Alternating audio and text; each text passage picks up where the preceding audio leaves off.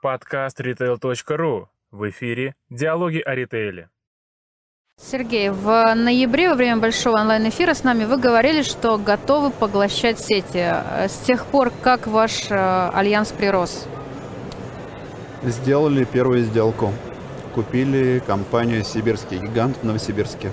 С э, первого квартала этого года мы ее начали переформатировать и сейчас открываем магазины в трех под тремя разными вывесками. Первая вывеска это хороший выбор, вторая вывеска это добро... э, первоцен, все, что касается дискаунтеров, и третья вывеска это спар. Угу. А с точки зрения расширения э, союза что-то случилось у вас? Ну вот под, э, если говорить про вступление в, в альянс, это даже не факт подписания договора концессии, это факт прохождения адаптации, в котором решаются вопросы управления товарными категориями, распределение федеральной и локальной квот, внедрение IT-инфраструктур, каких-то инфра- э, инструментов. Это достаточно такое протяжительное время, от полугода. И с тех пор э, мы адаптировали две сети. Это сеть Айгуль э, из Якутии, которая оперирует в двух городах. Это Нерюнгри и Якутск. И вторая сеть, э, наверное, лидер, самый большой лидер и по проникновению э, лидер это Камчатки, это сеть Шамса. Какие э, проблемы пришлось решать, учитывая, что ваш новый партнер с Камчатки? А все остальные все-таки там в Сибири находятся в центральном. Но они для всех одинаковые эти проблемы, там сложнее или чуть легче. Наверное, такого вопроса не стоит. Просто если ты решаешь эту проблему, то вне зависимости от плеча логистического ты ее решаешь. Там ввести в Тулу или ввести на Камчатку разницы нет, кроме того, что на Камчатку дольше. А и цена? Можем, можем использовать другой транспорт. А Цена, безусловно, ложится в стоимость этой логистики, но покупатели на Камчатке, безусловно, получая товар из Москвы, вне зависимости, через какой канал, они уже видят этот товар с учетом стоимости товара. Но зато на Камчатке э, есть старый такой советский, переоборудованный, уже модернизированный э, завод рыбных консервов. И люди из Камчатки имеют возможность покупать его значительно дешевле, чем люди из Москвы. Мгм.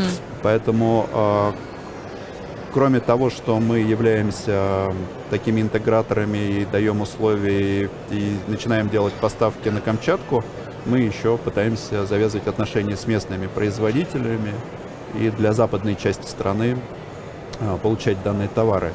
А если говорить про ну, проблемы, которые мы Мгм. решаем, это без- безусловно это выстраивание логистического канала. А, Если, например, в Тулу это грузовики, машины с нашего РЦ, то до Камчатки с нашего РЦ до, а, э, до места загрузки вагонов или до места загрузки контейнеров, откуда они самолетом или вагоном уходят туда на восток. Это первая проблема, то, что мы решаем во время адаптации.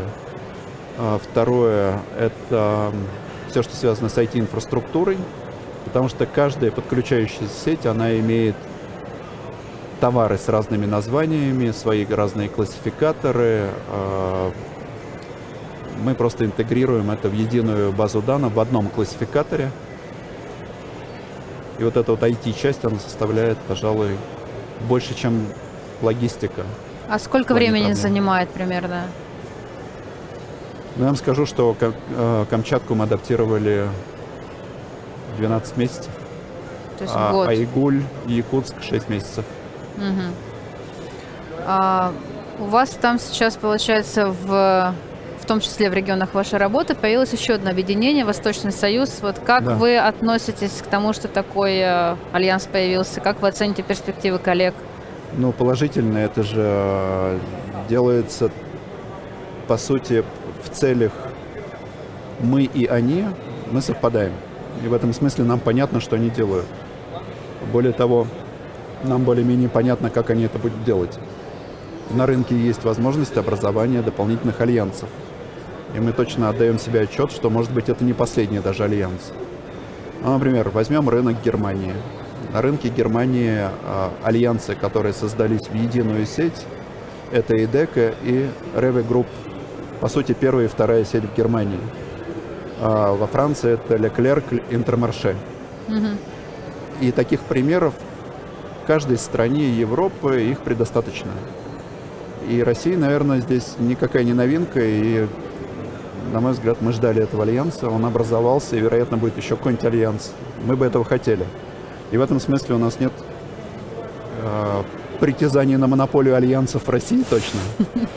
Другое дело, что э, мы вот ведем сейчас, э, тоже начали с ними контактировать, и, может быть, у нас получится использовать, например, часть IT-инфраструктуры совместно, mm-hmm. что позволит нам, в общем, разрабатывать и быть лидерами в этих разработках. Mm-hmm. То есть, скорее, от альянсов мы больше ждем какого-то дополнительной эффективности, если мы сможем договориться и прийти э, к общему мнению, потому что и они, и мы решаем одни и те же задачи.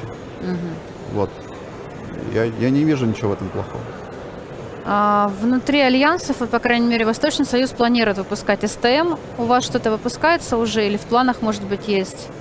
Да, вот, ну, мы э, вот в общем понимании, что такое СТМ, по сути, это уникальный продукт, но у него есть разные цели у этих продуктов.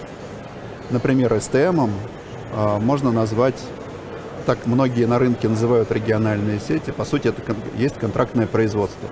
Да, у нас есть контрактное производство, это когда мы размещаем э, заказ на объемы, заказ на определенный тип упаковки, на уникальный бренд на заводах России и в Европе. Угу. Это есть. Есть импорт по сути, для российских наших сетей то, что мы привозим импортного, это и бакалеи, это кондитерские это изделия, это пиво, оно уникально по отношению к другому ассортименту в этом регионе. Мы этим занимаемся. И третье, все, что касается реально понимания, что такое СТМ, разработки рецептуры, продукта, размещение и поиск производителя, который может а, в этих объемах создавать эту рецептуру в виде продукта, утверждение бренда, а, контроль качества этого продукта на разных этапах начала производства, заканчивая контроля ингредиентности каждой партии. С этого года мы начали это делать. У нас есть сейчас 7, 7 или 8 уже наших собственных продуктов. Но, к сожалению, производителями этих продуктов, а может, к счастью, на сегодняшний момент это являются производители из Италии, из Словакии, из Польши, из Литвы. То есть вы импорт берете, да, получается? Да. Э, именно там, пока мы находим производителей, которые готовы создавать эту рецептуру. А вы ориентируетесь именно на, то есть на уникальность, а цена при этом какую роль играет? Это получается Это какой разные сегмент? ценовые сегменты.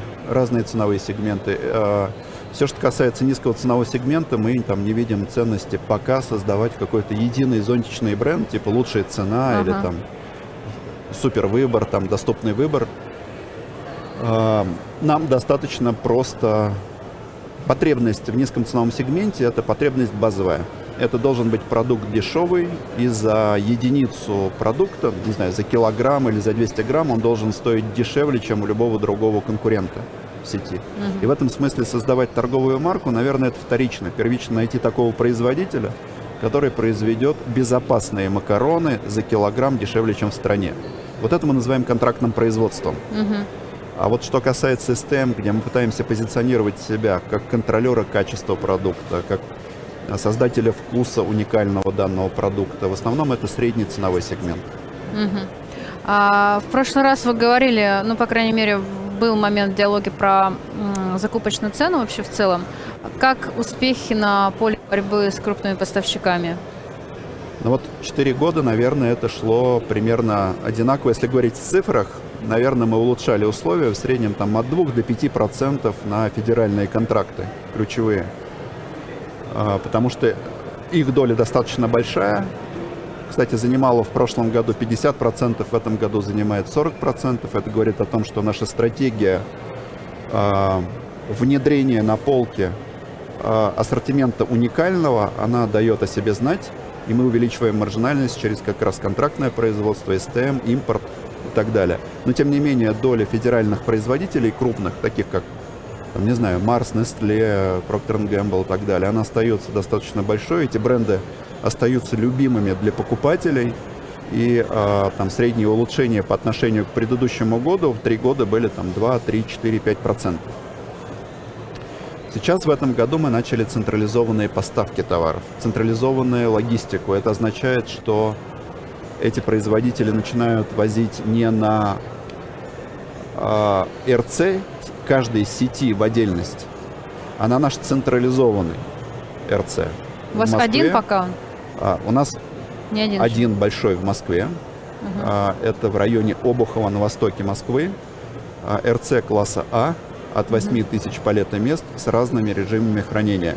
Мгм. И второе мы откроем в Новосибирске. Сейчас мы купили много-много оборудования и вот пытаемся Мгм. собирать нормальные РЦ класса А. Эти РЦ сертифицируют крупные производители, мы становимся единственными, а, даем единственную точку ввоза данного товара на это РЦ, и мы становимся а, единственными плательщиками для производителей. И вот это вот очень сильно меняет саму структуру изменения цен. По некоторым контрактам мы благодаря оптимизации затрат, которые раньше производители несли на дистрибуторов, на распределение каналов, на обеспечение контроля полки в каждой сети в отдельности. А Сейчас мы получаем улучшение, это первый год, когда они просто глобальные. Они, наверное, от 10% это минимум, а максимум около 30% по некоторым контрактам. И вот эта программа перевода на централизованные поставки крупных федеральных производителей в этом году стала масштабироваться, и до конца года это 40 производителей, а до конца следующего года чуть больше 100 производителей. Мгм. Всего мы описываем около 200 производителей крупных федеральных, которые являются лидерами категорий, которые нуждаются в дистрибуции в каждом из регионах. Мгм. Вне зависимости, это Архангельск или Камчатка. Это означает, что за три года мы, наверное, дойдем до того, что все 100% федеральных производителей будут централизованно поставлять на РЦ, а мы будем един- едиными плательщиками. Это важный такой этап а, в том, а, и это доказывает то, что мы выстраиваем стратегию, и мы хотим стать одной сетью. А вы уже упомянули, что в числе свежеприобретенных открываются дискаунтеры, а в целом а, формат вот дискаунтера, хард дискаунтера, вы для себя как-то пересмотрели за последнее время? Да, Есть да. повышение интереса к нему?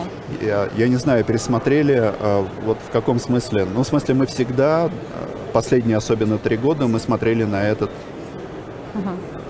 На этот Да, формат. просто все активно начали Да, в безусловно. него Но рынок бросаться, говорит о да. том, что вот есть, есть такая ниша, и, и это в- первый канал, который растет. Второй, по-моему, это магазины у дома, но прирастает немного, совсем немного. Можно сказать, стагнирует. А, Но дискаунтеры растут. И вот в этом году мы тоже делали эксперименты, и в Новосибирске стали открывать дискаунтеры первоцен. И вот эта технология будет масштабироваться для всех наших сетей. Часть э, магазинов в каждом регионе, те сети, которые входят в наш альянс и являются частью франчайзинговой сети «Хороший выбор», а, часть магазинов будет переформатирована в дискаунтеры. Это абсолютно точно. Самое большое количество, которое мы сделали дискаунтеров сейчас, это в Новосибирске и сеть БИН в Улан-Удэ и Чита. По-моему, около 100 торговых точек переформатировано в, в дискаунтеры уже в этом году. И мы смотрим на этот формат, может быть, не как, не как основной, а как, как важный формат для текущей ситуации на рынке. Еще одна важная штука – онлайн-доставка. Как у вас с ней дела обстоят? Работает ли в этом направлении? Тестируем какие-то вещи в разных регионах, в Туле, например, или в Улан-Удэ. Но здесь мы ищем партнера. Мы ищем партнера какой-то приличного онлайн-компанию, которая поможет нам с определенными технологиями. Что есть у нас? По сути, у нас есть 750 магазинов по стране, которые могут быть дарк-сторами. А это означает, что мы готовы снабжать э, квартиры покупателей в доступности до 15 минут шаговой от каждого магазина. Соответственно, это достаточно большой объем. Второе, что у нас есть, а, у нас есть закупочный оборот, что позволяет нам получать э, приличные цены.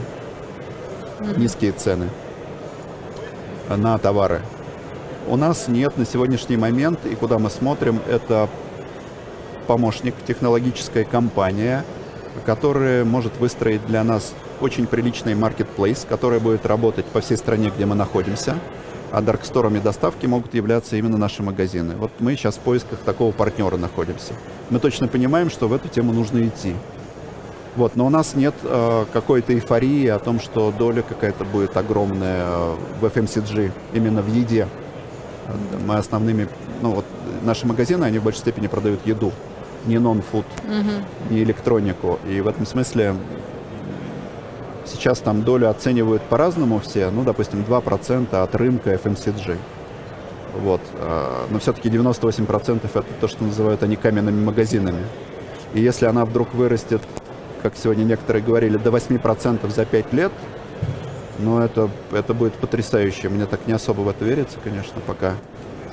Ну, по крайней мере, по Москве же прирост уже и большим количеством процентов измеряется.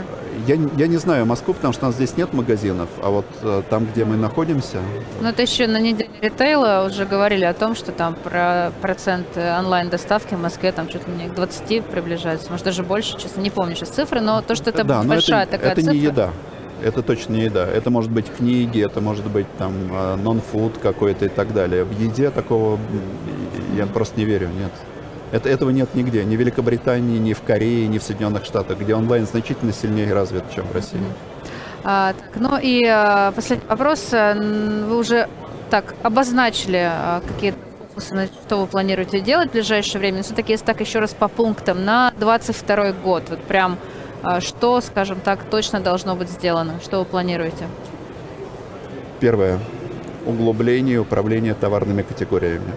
Увеличение доли импорта. Увеличение доли СТМ. Увеличение доли контрактных производств. Централизация поставок через один, через два РЦ с одним юридическим лицом э, крупных федеральных производителей. А, Формирование четкого плана действий в части онлайна. Я не верю, что в будущем году мы сможем создать какой-то большой онлайн-магазин. Вот то, что я описывал, скорее это видение. Но в следующем году у нас появится план, который будет частью нашей стратегии. Спасибо Вот, большое. наверное, так. Спасибо. Спасибо вам.